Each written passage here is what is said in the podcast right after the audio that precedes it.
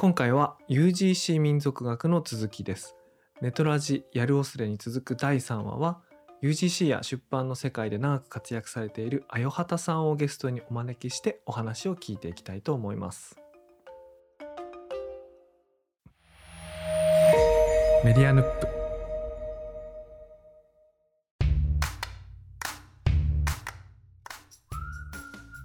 こんばんは佐々木優です。こんばんは、てるです。こんばんは、あよはたです。あよはたさんようこそいらっしゃいましたようこそいらっしゃいました。は。いやねお待ちしてましたもうなぜねお待ちしてたかというとですね あのパブリディアっていうねこうニュースレターがあるんですけどもあのポッドキャストやりたいなっていうこう気持ちがなんかこうニュースレターからこうじわじわとねこう漏れてるのを読んでたんでで言ってる割にはなかなか始めないんでねもうこれはゲストに呼んじゃえと思って今日あの呼びましたありがとうございます。でですねちょっとそのあよはたさんどうやってご紹介しようかなと思ったんですけどこういろんなことやられてるのでなんか事前の打ち合わせでも相当そのキャリアの話だけでもだいぶ盛り上がりましたもんね。そうなんですなんか一言の肩書きで紹介するとなんか違うことになっちゃうなと思ってちょっとねうん時間ちょっと取ってちょっとご紹介とかね自己紹介お願いしたいなと思うんですけどもはい。じゃあ、自己紹介すれば大丈夫あですか？もうぜひお願いしますもそうですね。えで、えっと、まあ、個人的には、あの、ちょっと先ほど言ってたパブリディアという、えっと、ニュースレターを、えっと、配信をしてますが、えっと、普段は、えっと、現在、あの、講談社テックという会社で、ディレクターという肩書きで働いてまう、す。うんうん。で、どうしましょう。講談社テックの話をちょっと、じゃあ、ああの確かにこれなんかごめんなさい。いなんか今めごめんなさい。面接官出ちゃいましたね今ね。なんかあの一社一社のご経歴は どのようなことをなされて、怖い。いやそうなんですよ。僕あよはたさんと会った時はこう講談社テックでもなくその前のメディアドゥの時でもなくももうちょっとね、うん。かなり前なんで。そうですよね。えディレクターっていうのはなんかはい。どういうことをやってるんですか、今。今、そうですね。なんか、メインは、あの、現代ビジネスという、あの、メディア、うん。ウェブメディアの方の担当で、まあ、ん。そこの改善とかをしたり、うん。まあ、開発者に、まあ、えっと、タスク切ったりとか、うん。まあ、いろいろやってますうんが、うんまあ、それ以外にも、あの、社内であの UX リサーチっていう、まあ、取り組みとかを、まあ、ちょっとやったりとかしてますね。うーん。そうですね。なんか。そういうのをやって、ちょっと、そのちょっと前だと、まあ途中でちょっと止まってしまったんですけど、あの、デザインシステムという、まあ、うんそのデザイナーと一緒にちょっと、そういう、なんでしょうね。まあデザインの統一、言語、言語化みたいなものをやるとかっていう取り組みをしていたりとかしていましたね。じゃあコンテンツの中身っていうよりかはこのサイトっていうかサービスのそのディレクション統括みたいなことやってるってこあとですねそうですね。やったり、その EX リサーチのこともやったりっていうのが、まあ、半々広い。いですね。なんか、気がついたらそうですね。なんかちょっと不思議な会社なんですよね。講談社テックって会社自体も。なんか、最近、あそう、2020年にできた講談社の子会社で、うんなんかそのテクノロジーをこう、まあちょっとうんやっていくってとこなんですけど、出版社ってあんまりそういうのを今までやってなかったんですけど、最うん。近ちょうど先週かな？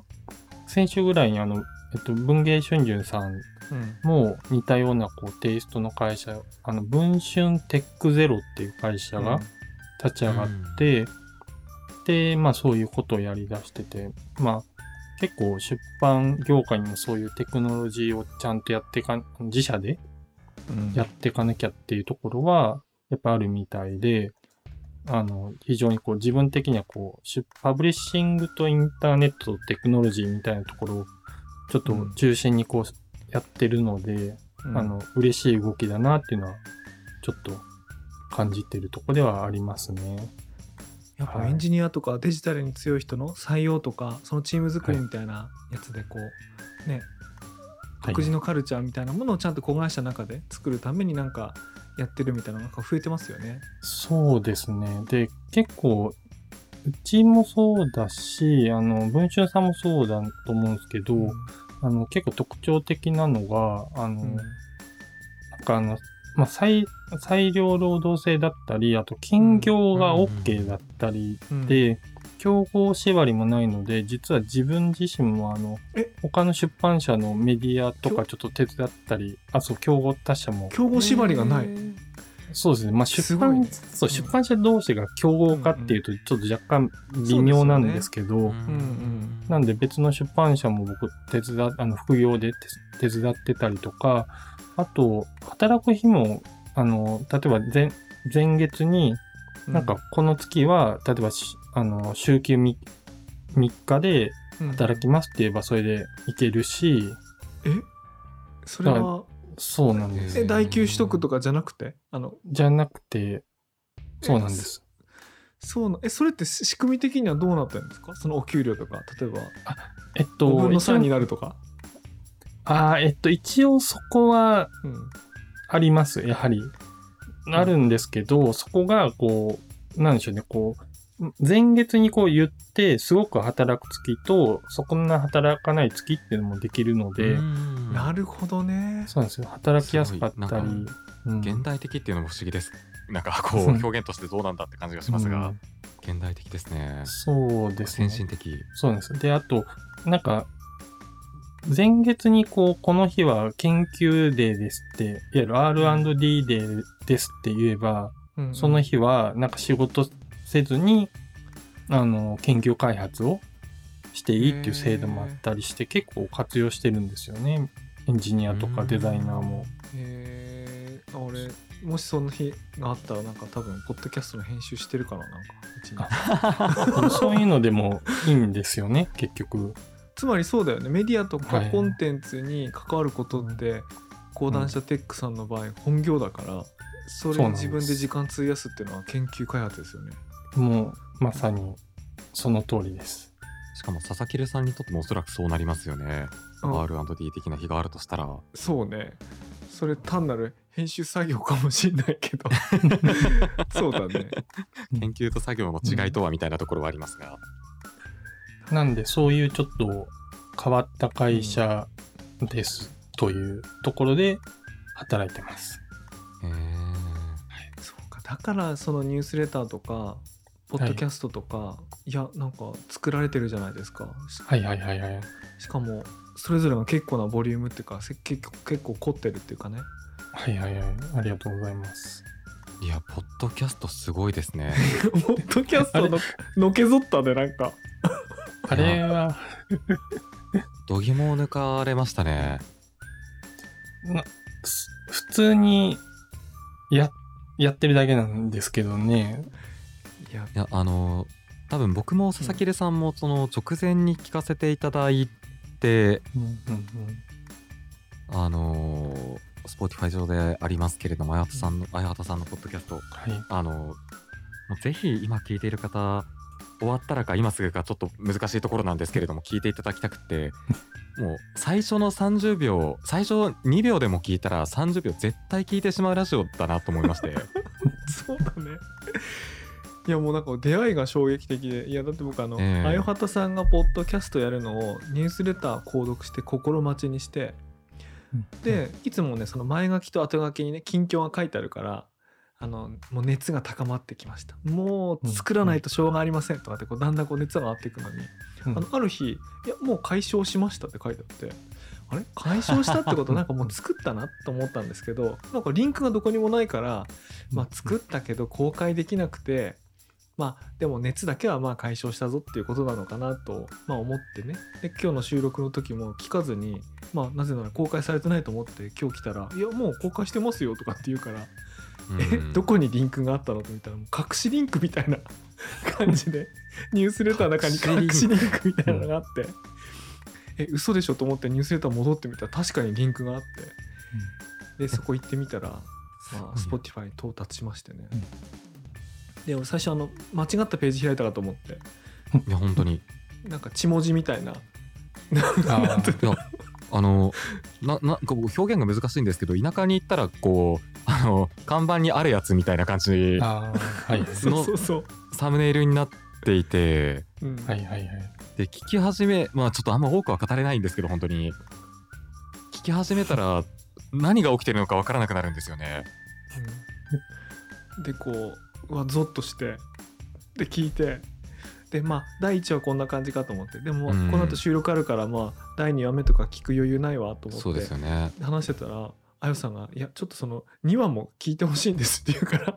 その2話も聞いた方がいいと思いますっていう話があったので、ちょ我々もこうヘッドホンをつけ直して、ああっていう感じで。あーって聞いたらもう第1話と全然フォーマ違うフォーマットで冒頭から切り込んできて。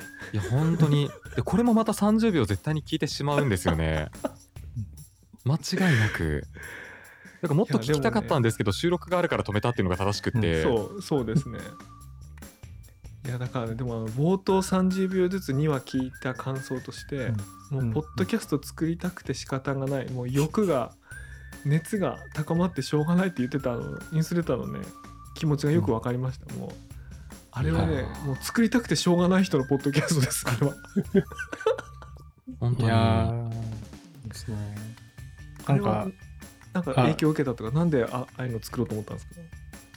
なんかあのでも皆さんやまあそれこそメディアヌップ聞いてうん。やってみたいなっていうのは、まあ始まりではあるんですけどやっぱりそのうんそう。えメディアネッ二人トってああいう感じの始まりでしたっけ？いやなんかそうですよね。あのいやいやいやいや。始めたいっうんていうところだけはすごくとても影響を受けたんですよねメディアヌップに。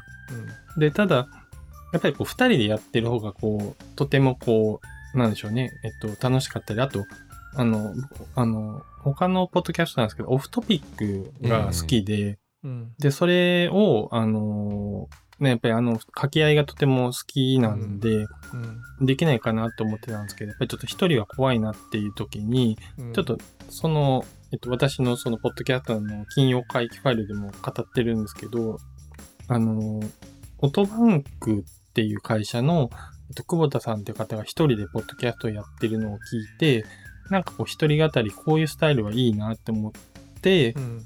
やろうと思ったのと、あうんとその、影響を受けたものとしては、あの、私あの、金属バットって芸人が好きで、うん。で、それがあの、えっと、清流、えっと、金属バットの清流伝説っていう、えっと、まあ、YouTube でやってる、毎週出てるものがあるんですけど、あそこにこう、ちょっとインスパイアを受けて、あのなるほどね。そうなんです。イントロがとてもいいんですよ、その清流伝説ーが。なるほど。そうなんです。とか、そういうとことかをいろいろ、あの、影響を受けて全部混ぜこぞになって、ああいうものができてしまったっていう、できてしまったはい。いやー金属バットって言われてすごく腑に落ちるところはありますね 本当ですか？いや僕もそこまであの見ている芸人さんというわけではないんですがいくつかネタは知っている中で、あはいはい。確かになっていう こうこれ回が進んでいくことにどうなっていくんだろうってなってしまうようなそうですよね。なんか、ただ、なんかあれなんですよ。普通にやってて、こう、変な感じになってるだけなんで、あの、フォーマットは一応考えてるんで、それをこうんうんう、毎週続けるっていうのだけ、こう、目標にはしてますね。はい。なるほどはい、いやあのすごいなあよはとさんとねあのな過去何度も会話したことあるんであのあのこういう口調であるいはこういうトーンで話されるっていうのをこう知ってたんですけどあの一人のポッドキャスト聞いたら僕の知ってるあよはたさんよりもこう数倍こうダークっていうか 暗い感じで入ってきて。でねそれがこうゴリゴリに凝ったオープニングとのこの接続がなんかされてんのかされてないのか分かんない感じの暗さで入ってきてもうすっごい面白かったですなんか。逆に僕それはが話しながらどんどん心理的安全性が担保されていく 会話を通じてどんどん安心していく感じはありますねいやこれは、うんいいやもうこれ全部もう終わったらもうすぐ聞きますわこれ岩ともありがとうございます。僕もあ聞きます。りがとうございます。いやでもそのポッあゆさんがねポッドキャストにこうやり始めるのを見てあのあ、はいやっぱり UGC の人だみたいな風になんかちょっと思ったんですよ。あの ありがとうさございます。最近あのパブリディア見ててもその出版関連の、あのーまあ、出版関連といっても UGC に近しいものから PGC に近しいものっていうかねうん。すごくこう手の込んだお金のかかった、あのー IP のコンテンツなんかもありますけれども本当両方ご経験されてる中で、でも根っこはなんか自分で物作る人っていうかね、なんかあそういう感じだよなってねなんか思いましたねなんか。いや、やっぱそういうのが好きなんですか？なんか。あーでも、人生で考えたときに、うん。もともと、もの作りたかった、うんたんですよね。うん。あのー、小学校の時はゲーム作りたかったし、うんうんうんで、なんか、高校っていうか高等専門学校出てるんですけど、あのーその時に CG やりたかったんで、卒業後にあの専門学校に行って、うん。3DCG やってたり映像やってたんで、へえあそれ知らなかったですそうなんです。だから、そうなんです。3DCG っていうと当時っていうと、はい。デジハリとかなんかそういはい。うところでしか教えてなかったんじゃないですか、あ。の、デジハリ卒です。えそうなんですね。へえ、えそうなん何校でです。何校ですか？大阪校です。大阪校。あはい。ああの、そう1年間がっつり通ってました。あーなるほど。私ね、はい。あの渋谷校のティーチングアシスタントのアルバイトみたいなのを。やってて、はいはいはい。ちゃんとあの払って通ってたわけじゃないんですけどあの教科書と設備と友人だけはタダで手に入るっていう、こうラッキーなあー。お仕事してて。杉山先生の教科書とか読みました、はいはい。うん、い そんなところにもつながりが。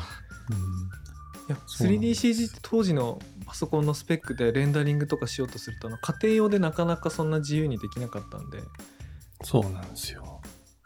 だそうかあよさんデジハリなんですねそうなんです。んだからそこでクリエイターになれなくって、うんで、まあ、そ、すまん。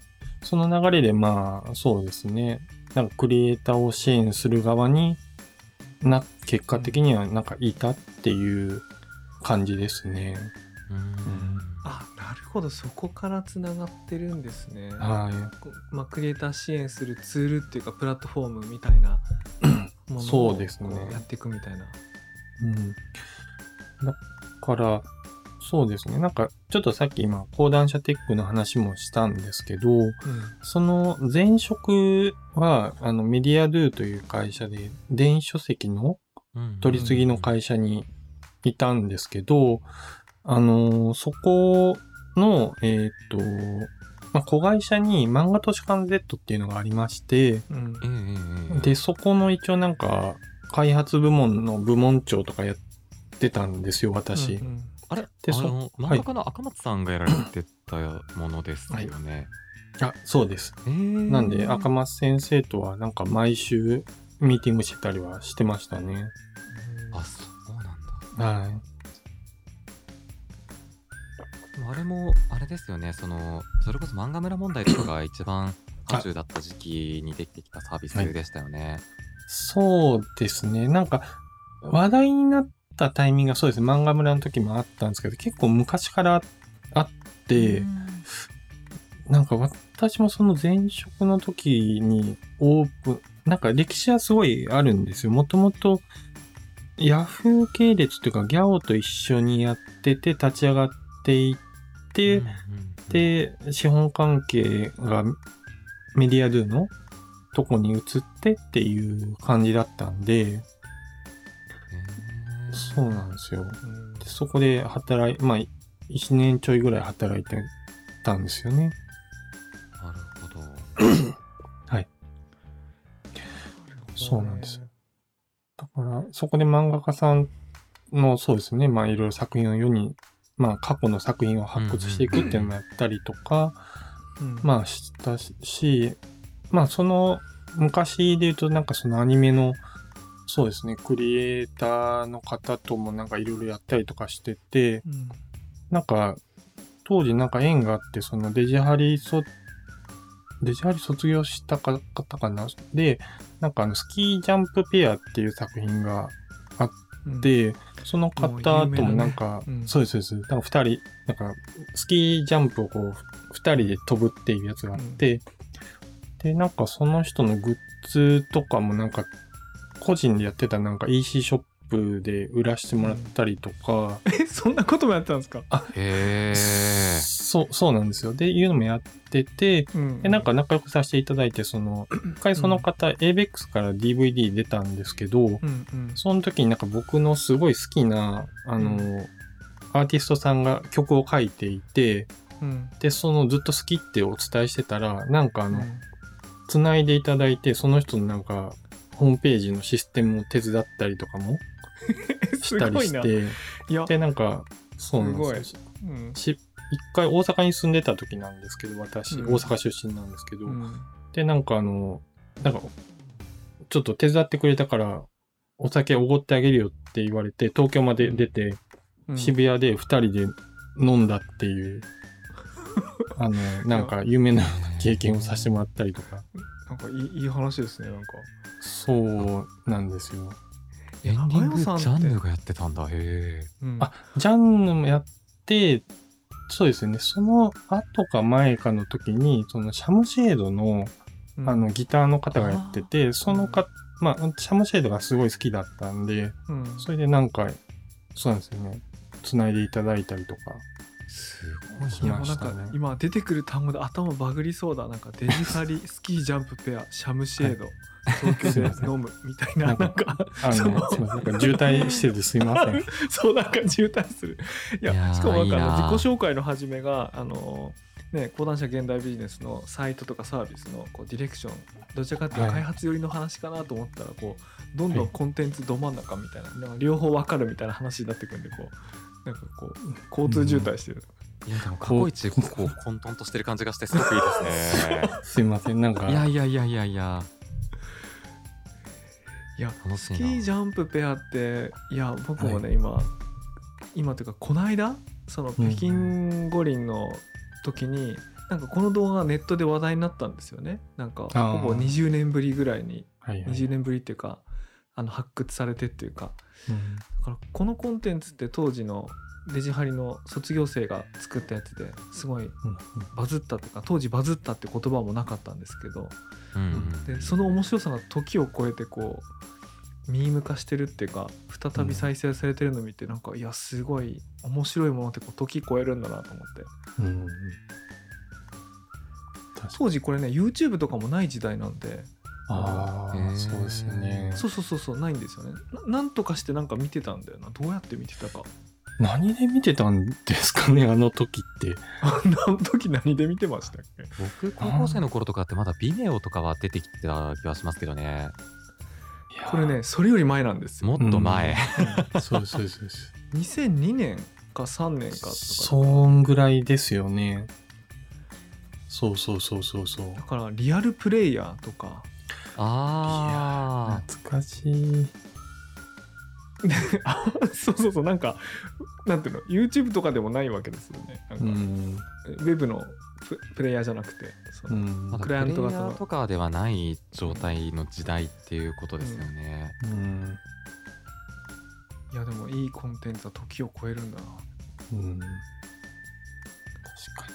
今だって TikTok で話題になったっていうねネットネットラボの記事が出てますもんねに。すごい。時代超えてる。話題のジャンプの具合はすごいですね、今のところ。いやそうなんですよ。いやそれで言うとそのいやこの、うんうん。なんていうかこうキャリアいろんなこうお仕事されてるんですけどもなんかはいはい一貫、一貫してるものっていうのは一貫させてるものとかは何かあるんですか？その出版関連とかパブリッシングとかなんか。そういう、そうですね。なんかちょっと遡っていくと、うんその、私自身、その、まあ今講談社テックいて、メディアドゥいて、その前が、あの、ブクログっていう、まあ、サービスの会社にいまして、うんで、その前が、えっと、編集プロダクションに2年ぐらいいたんですよね。うんで、そうですね。だからそこら辺からのスタートで言うと、出版、パブリッシングっていうテーマで、うんなんか、ずっと仕事してますね。うんな。るほどね。まあ、パブリディアっていうその自分ご自身のメディアのニュースレターがそういう名前なんで、あのきっとそうなんじゃないかなと思いつつ聞いたんですけどはいはい。あのあれいつもどうやって情報収集してるんですか？あれもう量も多いし長く続けてるんですけどあれいや、そうですね。なんか、まず、なんか、基本的に扱ってるテーマが出版で、いわゆるその4マスメディア、で、最近のこう、メディアっぽいとこの、その Web3 文脈のとことか取り込んだりとかしてるんですけど、大体なんかどっかその今言ったワードのうちのどれかみたいなとこは専門で扱ってる人たちもいたり、うんうんうん。あとはまあ、はまあそのフィードリーで海外のメディアをこう見たりして、そうですね、拾ってって集めてるっていうのをただ淡々と続けてるうんだけなんですよね。うんうんだからそういう意味ではこう、専門の人たちを、と専門メディアを幅広く見て、ただうんうんうん拾ってるだけという、あんま面白みのないあれなんですけど。いや僕なんで聞いてみたかっていうとあの、うんうんうんそのポッドキャストの他にニュースレターも僕始めてみたんですよねメディアヌップで。あのはいはいはい1。週間分こう目の前を通り過ぎてったニュースを週に1回だけちょっとこうセレクトしてちょっと絞ってうんコメントつけるみたいなのをやってみてまだ10週間経ってないぐらいなんですけどはいはい。なんかねえらい楽しいんですよ。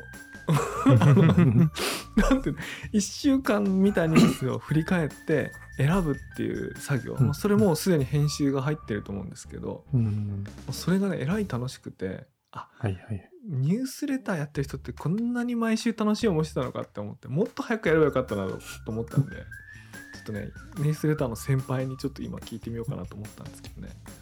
いや、でも、そうですね。なんか選ぶとか、そのセレクション、キュレーションするみたいな作業の時が一番こう、なんでしょうね、こう、の、乗ってるというか、乗りま乗りますよね。乗りますねう、んそれは。だそうですよね。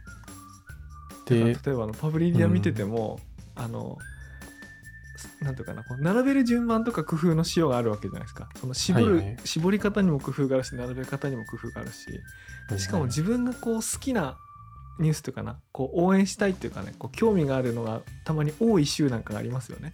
はいはいはいはいはい。そういう時こうああゆさん乗ってるなみたいな時ちょっと感じる時ありますもんね。なんか、ああ、うん。あります。なんか、ノリがいい週と、うんうん。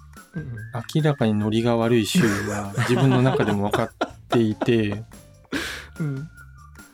ただ、なんかその、もともとは、でも、最初始めた時は幅広く、こう、まんべんなく、こう、役立つものを出そうっていう気持ちでやってたんですけど、うん。あの、途中でこう、まあ、そのニュースレターを出すために使ってるプラットフォームのザ・レターっていう、うん。まあ、プラットフォームの浜本さんっていう、まあ、し社長さんうとん。お話しした時に、その、まあ、このパブリディアってやってることってキュレーションなんです、あキュレーションですねって言われて、うんうん。自分はそのつもりはなかったんですよ。うんで、それで、あ、自分がやってるのはキュレーションなのかって気がついて、うん。それでちょっと楽になったというか、なんか幅広くこう、業界の人に読んでもらおう、いわゆる出版業界とかメディア業界の人に読んでもらおうっていう気持ちが強すぎて、最初結構苦労してたんですよね、書くのに。うんうんで、それ、そっからなんかこう、うん肩の力が抜けてできましたね。うん。確かにキュレーションってなんか一時ほど耳にしなくなったこともうんなんかいろんな理由があってねあのうん。あのいろんな理由があってあこれその理由民族学っぽいななんかまあいいか。まああれは歴史だな。もういくらでも書いてあるわ。ちゃんと、うん。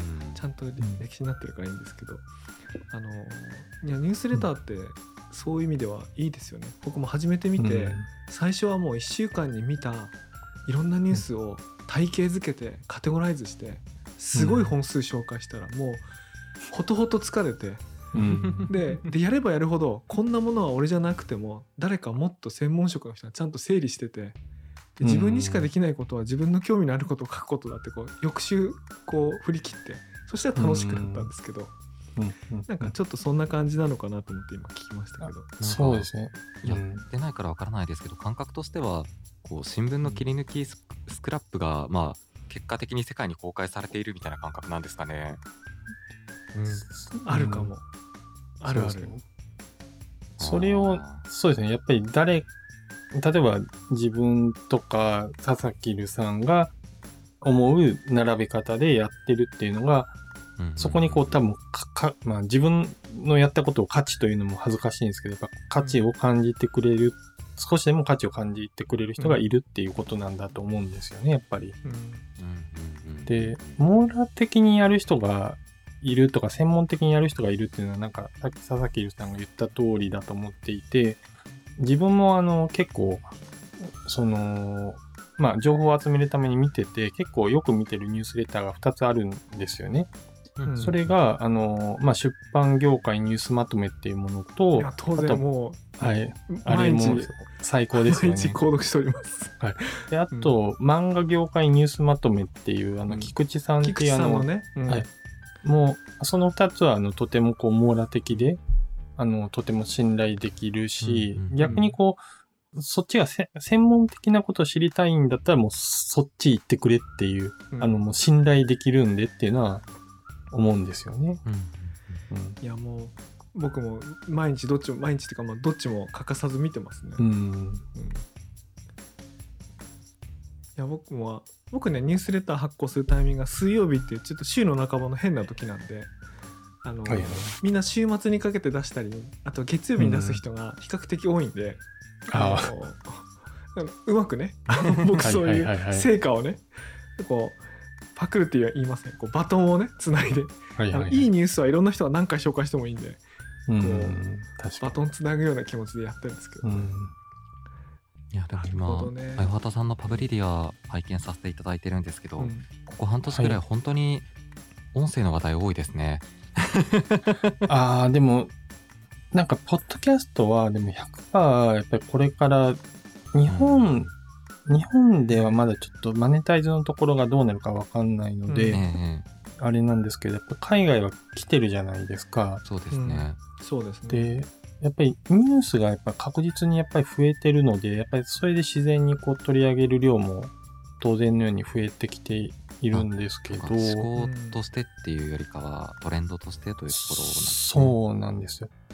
で、うんただ、そうですね、ちょっと、あの、まだやっぱ個人発信が強くって、で、いわゆるその、まあ、自分がそのパブリディアで、いわゆるその、ターゲットにしてるとか、読み手として想像している、あの、メディア企業の、まあ、うん伝統的なとか、昔からの、まあ、メディアの企業がやってる取り組みは、なんかまだまだ改善の余地ありだなっていうのは感じるとこはありますね。やっぱり、最近だとなんか、やっぱりあるプラットフォーマーさんとかが結構その営業をかけてかこう番組が立ち上がってるんですけど、うんそれがこう、どうなっていくかがちょっと見えないとこもちょっと感じていて、うんそうですね。そこら辺はちょっと気にはなってるトピックですね、国内は。僕もその一端にいたので、あのヤング日経というところでパーソナリティしていましてあ、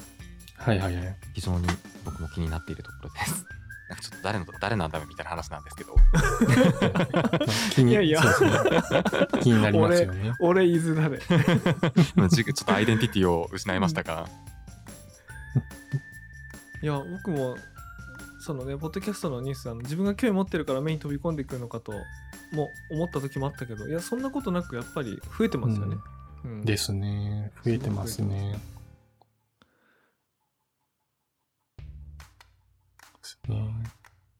あれ。じゃあでそうですね。いやなんか思わ思わずというかニュースレターポッドキャストの話ちょっと。すごくいろいろ聞いちゃったんですけども、はいはい。えっ、とちょっとこなんていうかなもうちょっとあのキャリアの前半に遡ってあの、はい。UGC 民族学というテーマですので、あのはい。次回はですねちょっとその後半に譲りまして、えー、と昔のそれこそ失われた Web1.5 を求めて的な話をちょっとお伺いできればと思っております。楽しみですねなんかもうタイトルがまだ見えてるんですがもうワクワクするばかりでトピックすべてが